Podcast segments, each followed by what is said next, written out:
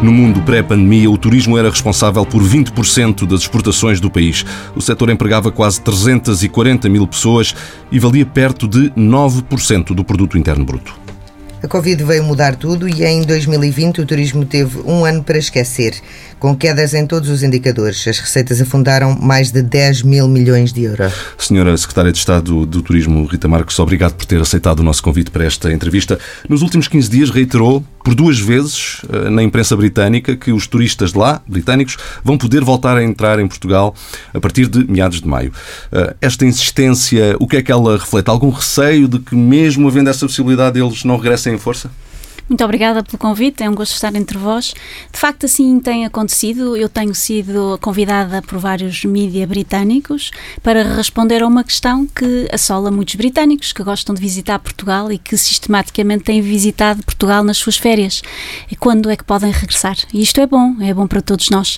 O mercado britânico é um mercado importante, eh, representou em 2019 2,5 milhões eh, de turistas, ou melhor, 2,5 milhões de, de dormidas e, portanto, é, é naturalmente um mercado muito importante para Portugal e alguns países da União Europeia estavam também já a posicionar-se. Não faz sentido que Portugal não faça o mesmo, tendo em conta que existe um plano de desconfinamento bem conhecido, eh, anunciado pelo governo britânico e que dá conta que estes britânicos podem começar a viajar para o no contexto internacional a partir de maio 17, 17 de maio. Mas que papel é que o passaporte de vacinação, se chamado certificado de vacinação, uh, proposto pela Comissão Europeia, pode ter na recuperação do turismo em geral e, em particular, do turismo uh, com origem no Reino Unido? Olha, trata-se de facto de um instrumento fundamental. Aliás, vem um pouco na sequência da reunião de ministros ocorrida a 1 de março, sob a presidência portuguesa do Conselho Europeu. De facto, foi consensual todos os Estados-membros que estiveram nessa reunião, e fomos todos, a necessidade de termos um instrumento ágil que habilite todos nós a viajar com toda a segurança. A Comissão sinalizou a seu interesse por esta iniciativa e ainda ontem ficamos a conhecer este passo digital, este passo verde digital, sendo certo que a Comissão também sinalizou a sua preocupação na necessidade de termos este passe em diálogo com países terceiros, incluindo o Reino Unido. E, portanto, eu espero que muito em breve possamos acolher os britânicos que venham munidos de um certificado de imunidade ou de um certificado que atesta a vacina ou então de um certificado que indique que o teste foi negativo. Mas esse uh, certificado uh, pode ter também o outro lado da moeda, ou seja, por um lado dá confiança, por outro lado pode ser mais um passo necessário para que as pessoas possam viajar. Uh, não temo que isso possa ser um, um, tiro que sai pela culatra, digamos assim? Nós não podemos incorrer nos mesmos erros que corremos o ano passado, em que não tínhamos qualquer instrumento desta natureza. E, portanto, temos que dar passos sólidos para instigar a confiança. E, neste momento, sabemos bem que esses passos passam justamente por garantirmos que quem viaja não é foco de, de infecção e que deve ser munido naturalmente destas, destas, destas informações que serão úteis naturalmente para todos nós, eh, governantes, para protegermos também as nossas fronteiras e os nossos países e os nossos sistemas nacionais de saúde também. E se assim for, ainda iremos a tempo de salvar este verão? Estamos à espera de um verão substancialmente melhor do que o ano passado. Não será difícil, seguramente. Uh, ainda há pouco dava nota das métricas do ano passado. Nós, de facto, recuamos a nível de dormidas o ano passado a 1994. Nós tivemos o ano passado 26 milhões de dormidas, valor idêntico a 1994. E, portanto, será seguramente um verão melhor uh, do que o ano passado. O plano de vacinação vai evoluindo favoravelmente em várias geografias, incluindo Portugal. Um, e, portanto, estamos confiantes que ficaremos acima das métricas do ano passado. Acredita que essa melhoria poderá passar pelo regresso de turistas estrangeiros, mas também por alguns turistas nacionais que permanecem depois de, do ano passado terem feito férias em Portugal, se calhar durante depois de muito tempo sem, sem fazer férias cá dentro? Seguramente. O mercado uh, nacional, o ano passado, mostrou bem uh, que respondeu este desejo de todos nós, não é? De cuidarmos do nosso setor de turismo, em particular dos profissionais que trabalham neste setor de turismo. Um, e, portanto, eu espero que este ano também possamos não só granjear a simpatia dos internacionais, no que toca ao destino Portugal, mas também, sobretudo, continuar a merecer a confiança uh, dos nacionais. Acredita que, aliás, vai o governo fazer alguma, tomar alguma iniciativa no sentido de mostrar que Portugal é um país seguro, venham para cá, cativar e mostrar, fazer a diferença uh, a esse nível? Olha, nós temos feito desde o ano passado. Em boa verdade, eu gostava de sublinhar que o ano passado nós fomos distinguidos como a melhor marca turística da Europa, em ano de pandemia. Eh, a terceira melhor marca turística do mundo. Mas isso e foi nesse... antes da imagem do país ser muito afetada pela terceira vaga. É verdade, mas deixe-me então a dar dizer o seguinte: nós temos vindo a trabalhar sempre uh, na comunicação, comunicando sempre de forma muito direta, assertiva, ehm, e, e voltando à questão que me foi colocada, justamente para recuperar também esta imagem que saiu relativamente beliscada, fruto de todas as imagens que nós vimos nas televisões no Serviço Nacional de Saúde. Uh, em boa verdade, temos que continuar a apostar uh, e instigar confiança e, nesta medida, por exemplo, iniciativas como o selo Clean and Safe, que foi uma iniciativa pioneira a nível mundial, vão continuar a ser trabalhadas justamente para instigar esta confiança, não só não só em quem viaja, mas também em quem trabalha no setor e nos profissionais que estão no setor. Mas existe alguma campanha adicional ou vamos trabalhar com aquilo que tínhamos no ano passado, eventualmente reforçando? Eh, todos nós, a nossa narrativa eh, não mudará, não mudará muito, até porque ela já vem sendo consolidada desde 2017. Portanto, Portugal não quer apenas sobreviver nesta pandemia, quer liderar, e já o queria liderar, já o queria fazer assim, queria assumir a sua liderança desde 2017 com a nossa estratégia para o turismo. Eh, mas a resposta à sua questão é afirmativa. Nós, ainda há muito pouco tempo, há cerca de 15 dias, 3 semanas talvez, lançamos uma nova campanha em que basicamente incitamos os outros países países mais próximos de Portugal, incluindo aqui o Reino Unido, a Espanha e a França, a poderem trabalhar connosco um, no, no, um, no reinício, neste renascer do turismo, mas um turismo melhor. Uh, Portugal não pode constantemente ir atrás de mais turistas. Portugal tem que ir atrás do melhor turista. Turista com mais dinheiro. É um turista naturalmente mais apetrechado financeiramente, financeiramente, seguramente, mas é um turista que se preocupa com o planeta, com os territórios, com as comunidades que visita e que quer deixar, acima de tudo, um planeta melhor. Para todos nós possamos viajar, os nossos filhos possam viajar melhor amanhã.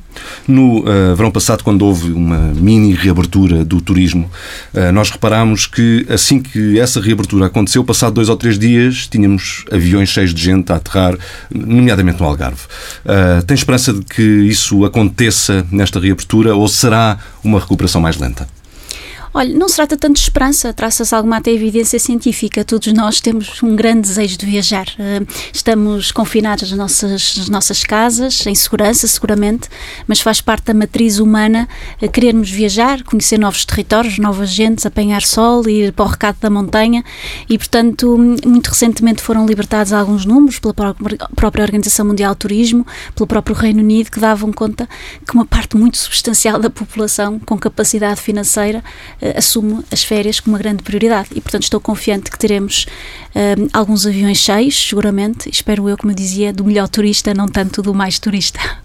Diga uma coisa, nessa, nessa, uh, nesse sentido do melhor turista em vez do, de mais turistas, uh, para isso está, a isso está a contribuir para o facto dos destinos de campo estarem cada vez mais no topo das, das preferências? Sim, eu penso que sim. Aliás, também gostava aqui de sublinhar que nós temos vindo a fazer um grande esforço a nível do turismo de Portugal para diversificar a nossa oferta turística. Portugal já há muitos anos não é apenas reclamado como sendo um destino sol e praia. Muito pelo contrário, não é? Nós temos várias iniciativas. Se há setor, se há setor que tem contribuído muito pela para a distribuição dos turistas pelo território e, e distribuição da riqueza pelo território tem sido, de facto, o setor do turismo.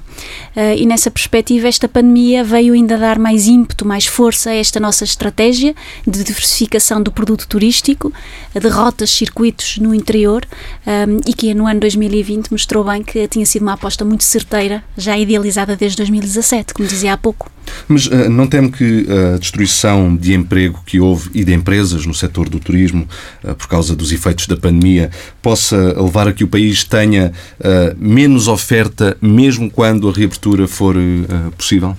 Esse é um receio que uh, saltou o Governo desde o primeiro dia. Aliás, é a razão pela qual nós, como primeiríssima prioridade, fixamos a necessidade de preservar os postos de trabalho e a capacidade produtiva das nossas empresas. Se me pergunta se já perdemos alguns trabalhadores do setor turismo, eu dir-lhe que sim, infelizmente sim.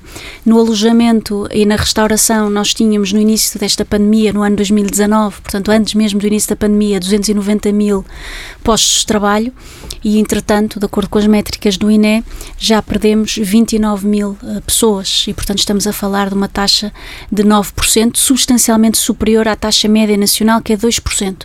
Se me pergunta se tenho esperança que poderemos recuperar estes postos de trabalho, eu dir-lhe que sim, seguramente. Estamos a fazer um grande, grande esforço, não só para preservar os postos de trabalho, mas para também garantir que as nossas empresas podem retomar com todas as condições, um, eh, servir bem, acolher bem e, idealmente, começar a contratar também quando a retoma tão desejada ocorra.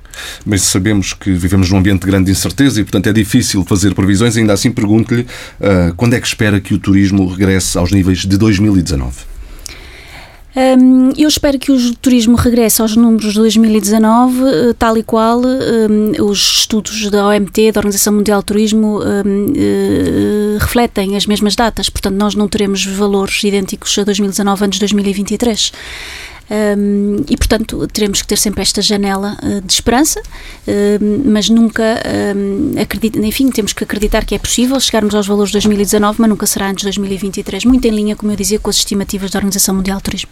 Como é que vamos combater a concorrência de destinos como a Grécia, a Espanha ou Itália? Algum plano específico nesse sentido?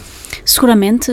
Vamos combater de duas formas. Desde logo, garantindo que as nossas empresas estão vivas quando acontecer a tão desejada retoma e aí o esforço que tem sido feito novamente, e gosto de sublinhar, gostaria de sublinhar, no que toca à preservação dos postos de trabalho e a capacidade e da capacidade produtiva das nossas empresas. E essa é uma estratégia que está definida desde o início, ab initio. Por outro lado, continuando a comunicar bem.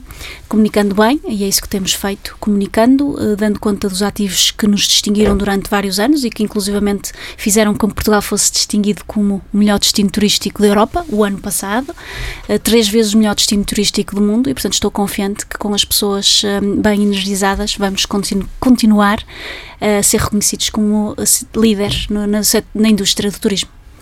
Uh, há ainda algumas incertezas quanto à reabertura e mesmo uh, em termos de dimensão de turistas estrangeiros. Uh, não é certo quantos é que conseguiremos captar, porque não sabemos qual é a situação da evolução pandémica nos outros países, nas outras regiões do mundo. a OMT disse em entrevista ao Dinheiro Vivo que o turismo interno continuará a ter um papel muito relevante neste ano.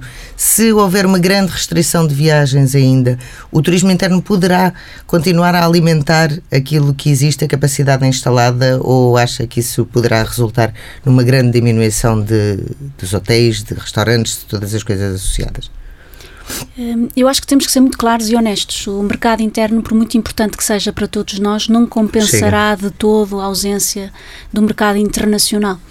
E eu espero, eh, muito honestamente, que possamos progredir no sentido de termos menores restrições de viagens e espero eh, que o mercado internacional chegue a Portugal, mas espero também que o mercado nacional continue a apostar uh, no destino de Portugal e, portanto, gostava muito que depois desta pandemia conseguíssemos angariar todos aqueles portugueses que durante muitos anos não fizeram férias em Portugal e que possam fazer férias. E uh, voltando nosso ao nosso mer principal mercado emissor de turistas, o Reino Unido, aqui há mais um fator a, a pesar, a ensombrar aqui as nossas contas. Há um Brexit uh, para lidar.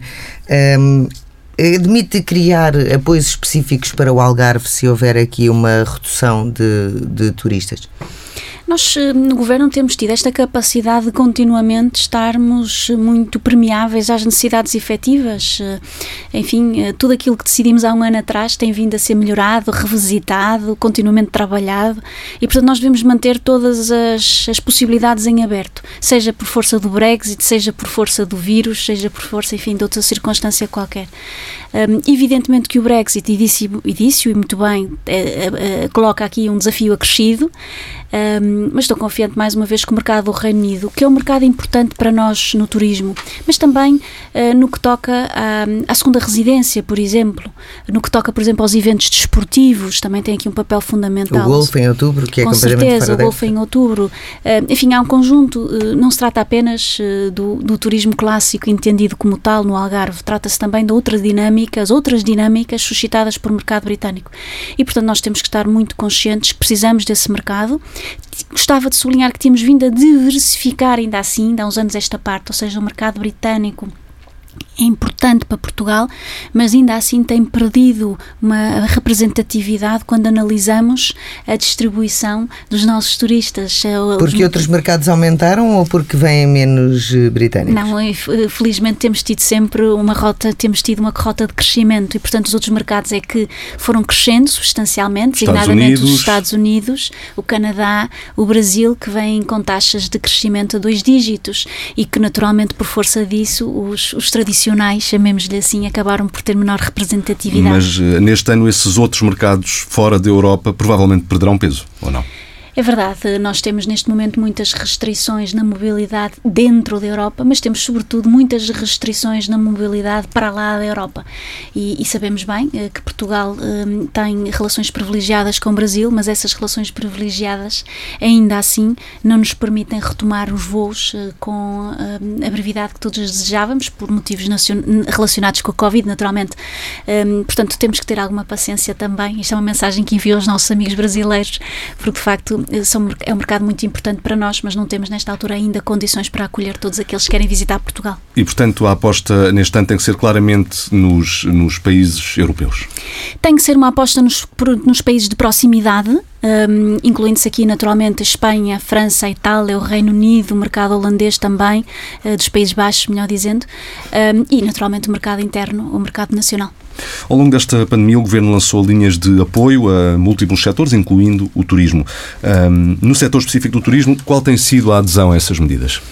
Tem sido muito forte. Nós conseguimos até ao momento mobilizar um total de apoios de 2,2 mil milhões de euros, incluindo aqui, eu estou apenas a incluir as linhas geridas diretamente pelo Ministério da Economia, portanto não estou a gerir aqui, não estou a incluir o layoff, os mecanismos de apoio à retoma ou moratórias fiscais ou de outra natureza. Um, e o apoio um, tem sido um apoio importante porque um, representa, porque é um apoio completo em toda a cadeia de valor, incluindo aqui não só o alojamento, mas também o, a restauração, eh, os rentacars, a animação turística. Bares, um, discotecas. É, exatamente, ou seja, são muitos subsetores que dependem do turismo, a cadeia de valor é muito, muito extensa. Nós temos uma tendência grande para pensar apenas no alojamento e na restauração, mas de facto há aqui uma série de áreas, subsetores que, que devem um, e que têm sido apoiados. No mundo uh, pré-pandemia, que às vezes já nos parece tão distante, uh, a TAP trazia milhões de turistas uh, todos os anos para o país. Com esta reestruturação, será que podemos perder esses viajantes ou eles viram na mesma, mas voando noutras companhias?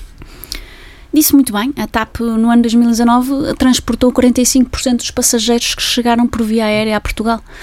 portanto, é um parceiro fundamental para o turismo, é um parceiro fundamental para um, que o que o turismo continua a dar um contributo muito positivo na dinamização socioeconómica do país. E a TAP dava um contributo especial dos mercados que há pouco mencionou, é mercados verdade. fora da Europa, Brasil, Estados Unidos. É verdade, hum, de facto a TAP tinha vindo a atacar esses mercados e nós próprios tínhamos vindo a trabalhar com a TAP justamente na captação de públicos desses mercados. Esperemos, enfim, que este desfecho seja rápido no que toca à reestruturação da empresa e esperemos que possamos continuar a contar com a TAP enquanto parceiro estratégico do nosso setor turismo.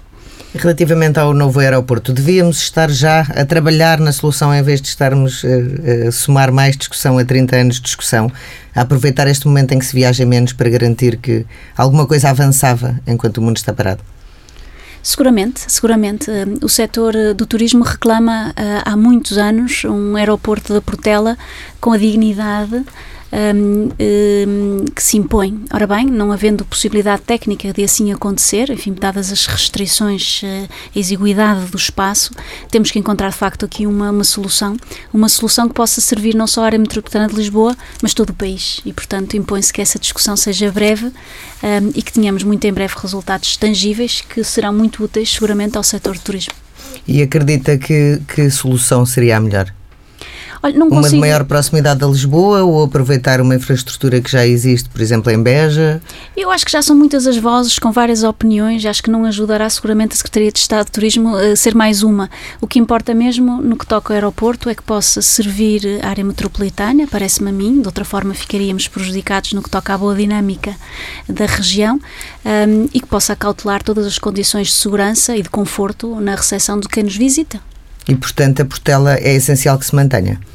Eu, eu seria muito, enfim, talvez inconsciente da minha parte dar nota de, de, uma opção técnica que não depende da Secretaria de Estado de Turismo, ela estava em entrega ao seu Ministro das Infraestruturas eh, e, portanto, eu iria... Mas em termos turísticos era importante manter o aeroporto de Lisboa que existe e acrescentar-lhe?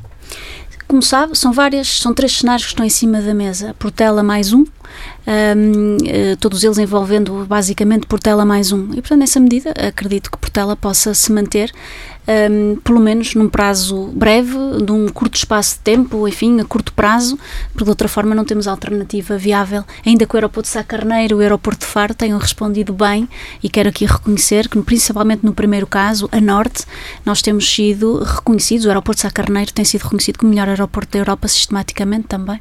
Ainda sobre uh, a TAP, e deixe-me dar esse uh, passo atrás, uh, um, só para deixar claro, a TAP, como vimos, e enfim, isto é estatístico, não é uma questão de opinião, trazia muitos turistas do Brasil, dos Estados Unidos, do Canadá, desses uh, países, dos quais eventualmente será difícil uh, a companhia ser substituída. Não teme que esta reestruturação possa ter esse efeito uh, de diminuir a quantidade de turistas que no futuro chegarão desses, desses países?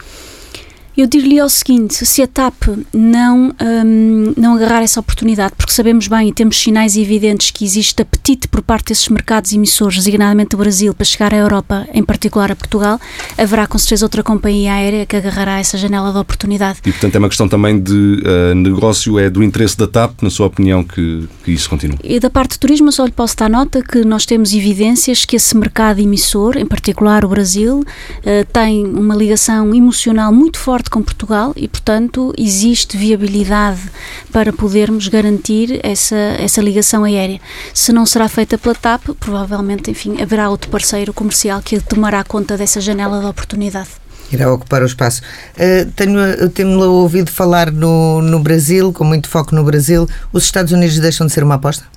Não, seguramente. Os Estados Unidos sempre fizeram parte da nossa lista de prioridades. Nós temos comunicado muitíssimo bem com, com, com os Estados Unidos, especificamente com algumas geografias dos Estados Unidos, porque o, o país em si são vários são países, são várias, são várias regiões e, e temos uma comunidade portuguesa uh, muito grande, muito enraizada, já com segunda, terceira geração e com a qual temos tido um relacionamento extraordinário. E, portanto, de facto, confirmo que o Reino, os Estados Unidos, melhor dizendo, também terão dos mercados muito eh, emergentes a crescer muito bem antes da pandemia. Eh, voltando aqui para outro tema, para o tema dos apoios, eh, era suposto já existir o e-voucher, isto teve de ser adiado por causa desta, desta nova vaga da pandemia. Para quando é que isso poderá acontecer? Quando é que o e-voucher poderá ser relançado? O e-voucher surgirá assim que estejamos todos uh, capacitados para começar a viajar. Uh, não faz sentido começar a lançar alguns instrumentos que estavam de resto bem gizados, bem, bem também devidamente orçamentados, passando uma mensagem errada quando nós todos estamos em estado de emergência e devemos estar confinados. Uh, e, portanto, é momento certo, espero eu, tão breve quanto possível. Se quer dizer que a situação epidemiológica vai estar favorável, anunciaremos uh, o início do, do e-voucher.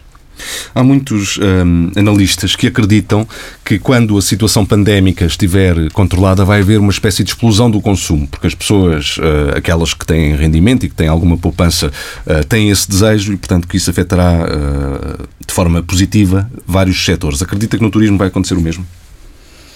Eu acredito que vai acontecer o mesmo no turismo. Um, aliás, ainda há pouco dava essa resposta. Nós todos temos uma grande motivação para viajar um, e espero que nós consigamos, nós portugueses, consigamos ter as condições financeiras para o fazer. Sei bem que um, muitos portugueses eh, perderam durante este ano difícil essas condições, mas espero que possam recuperar em breve essas condições para poderem viajar. Acho que todos nós merecemos, o, depois deste uh, ano difícil. O, o, plano de recuperação e resiliência que esteve em. Uh, uma consulta pública e uh, houve uma uh, voz do turismo, uma voz importante do turismo, um parceiro social, a Confederação do Turismo, que criticou o documento dizendo que ele não dava o valor que devia ao, ao setor do turismo e ao peso que ele tem na economia.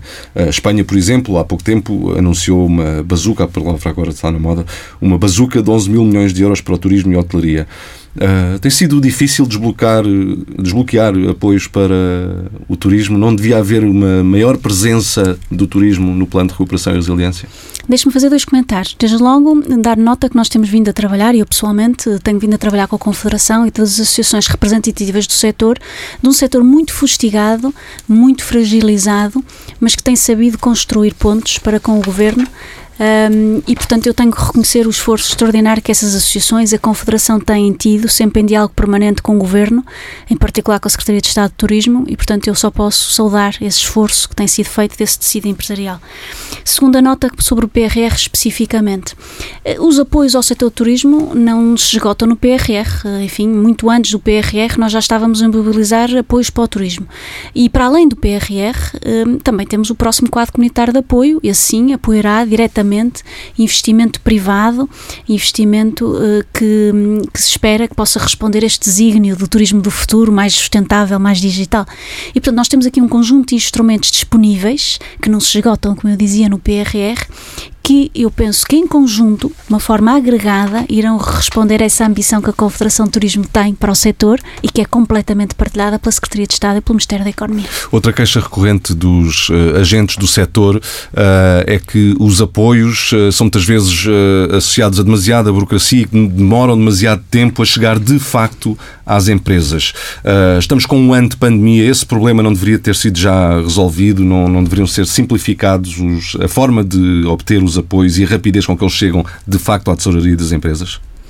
Olha, eu seguramente queria dar hum, conta do seguinte: esse, esse problema tem vindo a ser mitigado de forma evolutiva. Hum, eu tenho aqui alguns números que eu gostaria de partilhar, que me parecem importantes ser conhecidos. Nós, neste momento, no apoiar.pt, estamos a falar do instrumento que ventila financiamento a fundo perdido para aquelas empresas que têm quebras de faturação relevantes. O prazo médio de análise do apoiar.pt entre a data de candidatura e a decisão, neste momento, é 13 dias úteis, e uh, ao qual acresce um prazo prazo médio de pagamento 5 dias úteis. E, portanto, nós neste momento eh, estamos abaixo dos 20 dias úteis previstos no próprio regulamento do apoiar. Se me pergunta... Isso entre o primeiro momento em, em, que a empresa se candidata e o momento em que tem o dinheiro na conta. Correto. Se me pergunta se este, se este prazo é muito dilatado, tendo em conta a agonia que as nossas empresas estão a viver, eu dir-lhe-ia que deveríamos todos trabalhar para que fosse encurtado, porque de facto, se é bem verdade que estamos abaixo do prazo previsto no regulamento, também é bem verdade que estamos a falar de quase 20 dias úteis, e 20 dias úteis na tesouraria de uma empresa é de facto um prazo um, longo. Um, e portanto tem havido aqui de facto um grande esforço eh, e eu também quero aqui sublinhar o esforço, que, porque repare, quando falamos em burocracia, em boa verdade, estamos a dar nota que a máquina Estado não trabalha e a máquina Estado é constituída por indivíduos, eh, como todos, enfim, como estamos aqui os três. E portanto eu acho que temos que sublinhar também o grande esforço do Turismo Portugal em particular, mas não só, todos os organismos intermédios que têm sabido mobilizar as suas equipas que estão confinadas em casa para poder acudir a estas grandes necessidades. Um, mas espero, como eu dizia no início, que seja um, projeto, um processo evolutivo e que possamos ir continuamente caminhando para a redução destes prazos, como é óbvio. Um, e ao nível das grandes empresas também já tem havido alguns sinais de que as coisas não, não estão bem. Existe a possibilidade de haver aí uma, uma, um novo foco nesses, nesses apoios? É verdade, nós quando analisamos o tecido empresarial do turismo, verificamos que nem 1% do tecido empresarial é constituído por grandes empresas. São de facto muito poucas as grandes empresas no setor do turismo. Mas também sofrem. É verdade, é verdade, mas estava apenas a nota das, de quando começamos a desenhar os apoios, nós tivemos naturalmente uma prioridade que passou passa também ainda pelas microempresas, pelas pequenas empresas, pelas médias empresas. O que é um reflexo, de resto, do, do tecido económico português em geral. E não Corretíssimo. E especificamente no setor turismo, ainda é mais gritante, não é? Esta dependência das microempresas, que é positivo, em certa medida, porque aponta bem, mostra bem, evidencia bem que o turismo foi uma solução para muitos empreendedores, principalmente na altura da crise, há uns anos esta parte. Mas também é verdade, voltando à, à, à questão, que as grandes empresas um, acabaram por sentir eh, uma uma escassez de apoios, enfim, apesar de terem tido desde o início o layoff, porque as grandes empresas começaram Foi o único apoio, aliás, às grandes empresas. Com certeza, e portanto foi importante o layoff numa perspectiva de manutenção dos postos de trabalho. Nessa perspectiva, voltando às grandes empresas do turismo, e porque sabemos que é de uma importância fundamental também para esta retoma tão desejada, foi recentemente anunciada mais uma linha um, de, de, para as grandes empresas, para as médias e grandes empresas, uma linha com garantia pública, portanto com aval do Estado, um, em que 20% dessa, do montante contratualizado pode ser convertido a fundo perdido. Esta era de facto também uma das grandes sugestões, recomendações da Confederação de Turismo de Portugal e, e que foi incluída no anúncio recente das medidas pelo seu Ministro da Economia. Uh, o setor tem pedido também o prolongamento das moratórias, pelo menos até ao final do ano. Existe algum sinal de que isto possa acontecer? Olha, em relação às moratórias, o Sr. Ministro da Economia tem sido bastante claro no que toca à matéria, penso eu, de facto não depende exclusivamente do Governo, é uma matéria que tem vindo a ser muito bem liderada pelo Ministro da Economia, com, enfim, com os seus pares, seguramente, um, mas de facto há aqui um assunto que entronca um, nas autoridades europeias um, e, e neste momento estão a ser analisadas várias hipóteses, desde logo uma primeira hipótese que é protelar as moratórias para lá de setembro de 2019, uh, 2021, peço desculpa, um, ou em alter... e ou, e ou um, entendermos aqui uh, que há espaço para podermos um, uh, dilatar o, o prazo uh, da dívida, o, portanto, o, o período do, do, do, crédito. do crédito. E, portanto, são várias alternativas que vamos ter que analisar, que estamos já a analisar. Mas, mas acredita que, dentre as várias alternativas, terá sempre que se tomar uma, porque o como está, Ou não seja, pode servir. se chegarmos a setembro e acontecer aquilo que está previsto, que é por simplesmente terminarem as moratórias, que efeitos é que isso pode ter no setor? Eu, eu, penso que o governo, desde o primeiro dia, tem sido preventivo e não reativo. Eh, portanto, nós, como eu dizia, temos vindo a, a, analisar os dossiês no momento certo, com a atenção certa que merece, de modo a evitar aquilo que todos temíamos há um ano, esta, há um ano esta parte. Um, é bem verdade que a situação é difícil, mas estamos sobre os dossiês, a estudar os dossiês e, portanto, a resposta à sua questão é que seguramente encontraremos uma solução uh, que passe, que seja diferente de não fazer nada. E vamos então agora ao comentário com o economista João Duque. João, olá, obrigada por estar aqui de novo connosco. Uh, vamos falar aqui de um dos grandes temas da semana, Ground Force e a solução que foi encontrada para pagar os salários uh, atrasados. Esta ideia de um aumento de capital uh, faz sentido? Bem, o aumento de capital, houve de facto uma injeção de, de dinheiro, não na forma exata de aumento de capital, agora ao parece, há uma forma diferente, que é a TAP compra ativos e depois aluga-os à Ground Force para ela usar uh, quando estiver a trabalhar. É um buy já, and lease back. Exatamente. Ah, para já, o que é que acontece? Não há uh, arrendamento, porque vão arrendar o quê? Não há trabalho para fazer, praticamente, e, portanto, isto é uma forma, assim, um bocadinho, digamos, distorcida de fazer aquilo que é normal em atividades mais correntes. Agora, fazer um aumento de capital puro para financiar ou para entrar liquidez para pagar salários, isso seria um grande despropósito, porque uh, nas empresas o financiamento a longo prazo capital próprio ou financiamento uh, dívida bancária de longo prazo ou outro tipo de dívida de longo prazo serve para financiar as estruturas fixas permanentes. Uh, sei lá, equipamentos, compra de instalações, terrenos, o que for, não é necessário. Equipamentos, portanto, máquinas, operadoras, etc. E isso é o financiamento serve exatamente para isso. O financiamento para as atividades correntes deve ser um financiamento muito curto prazo e, portanto, não faria sentido fazer esse aumento de capital. Esta solução é interessante. Uh, para já permite uma injeção de liquidez, como se disse, que permite pagar os salários, traz um folgo diferente à empresa, mas traz para cima da TAP um problema. Mais um. A, a TAP está a voltar a comprar aquilo que em tempos eh, vendeu.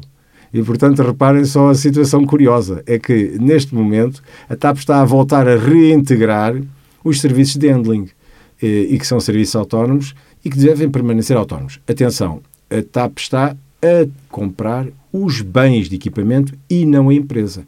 E, portanto, também pode vender aqueles bens de equipamento a outra empresa, que não a Ground Force, mais tarde, se a Ground Force eventualmente colapsar. No entanto, se o Ground Force colapsar, a TAP precisaria de uma outra empresa de handling. Terá sido isso que motivou esta, esta exigência de capital? Sem dúvida. Ou a, ou a Ground Force ou outra empresa são sempre necessárias. E, e, essa outra empresa a fazer um contrato com a TAP pode sempre fazer um contrato nesta base. Eh, a TAP pode disponibilizar os bens de equipamentos, transferi-los por contrapartida de serviços prestados. E faz sentido que o acionista privado dissesse que, uh, depois de ter, não ter pago os salários e de ter tido essa, essa falta de tesouraria, dissesse que estava disponível para ir a um aumento de capital? Bem, uh, faz sentido. Agora, uh, também não se percebe bem é como é que faria esse aumento de capital. Agora, o que faria sentido para fazer acudir aos salários seria uma injeção com tipo empréstimo de curto prazo portanto, uma forma de um suprimento, um empréstimo de curto prazo, isso faria sentido. E talvez em proporções iguais aos acionistas da empresa. Eh, um, portanto, um modelo diferente. O modelo encontrado é um modelo de ir buscar alguma liquidez onde ela existe. É porque onde existe eh, claramente liquidez, aparentemente existe, é na TAP. Com tanta injeção de dinheiro feita pelo Estado, eu admito que existam para lá uns poucos milhões para os trabalhadores da Ground Force. Falando noutro tipo de crédito, as moratórias, algumas delas vão terminar agora uh, no dia 31 de março. Uh, o que é que se espera que venha aí? Pois essa é a grande incógnita. E, uh, muito provavelmente, muitos devedores não vão ter capacidade para cumprir as suas responsabilidades. Há, no entanto, um, uma grande vantagem nestas moratórias que têm o fim uh, aprazado para 31 de março. Elas, aparentemente, não são muito numerosas e não sendo muito numerosas, são como que um pequeno ensaio ao que pode suceder quando a grande onda de moratórias se vencer em setembro. Em setembro. E, portanto, um, não, esta pequena dimensão permite fazer duas coisas. Primeiro, ver, uh, observar o que se passa. Segundo, tomar medidas que são relativamente simples de tomar para os casos críticos. E isso é, é, saudável. Mas ficamos para já a saber aquilo que não sabemos hoje. É como na experiência do vírus, não é? Ficamos com uma pequena amostra para sabermos o que é que pode acontecer na grande onda. Será uma espécie de tubo de ensaio para a grande onda de crédito que, que poderá vir em setembro e que poderá transformar-se em mal parada, resultando em em com falências, em desemprego. Sem dúvida. E com uma vantagem adicional face a de setembro. É que setembro já terá, pelo menos, percorrido o verão. E nós esperamos que o verão seja, de alguma maneira, muitíssimo mais positivo que este nosso inverno. Não é? E, portanto, de alguma forma, que a grande onda, apesar de tudo, tenha um comportamento ligeiramente melhor do que esta amostra de março.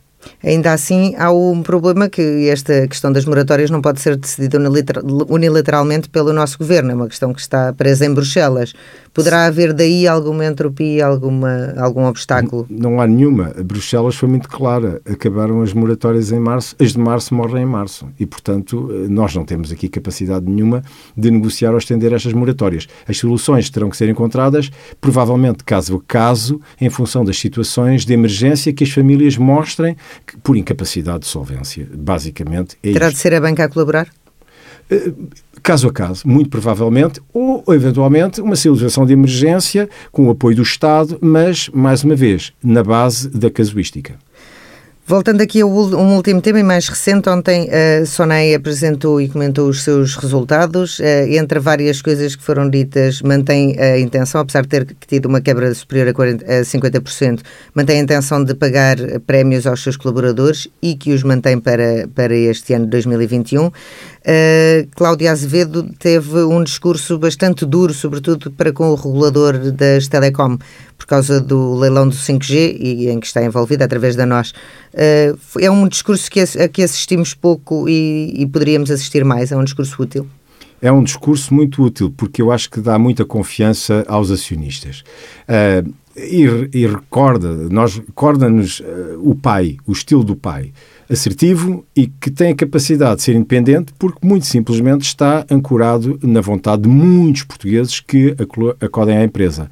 E, portanto, é salutar e é de saudar. E uma coragem que é determinante para enfrentar, por exemplo, gigantes como a Amazon. Muito obrigada, João Duque.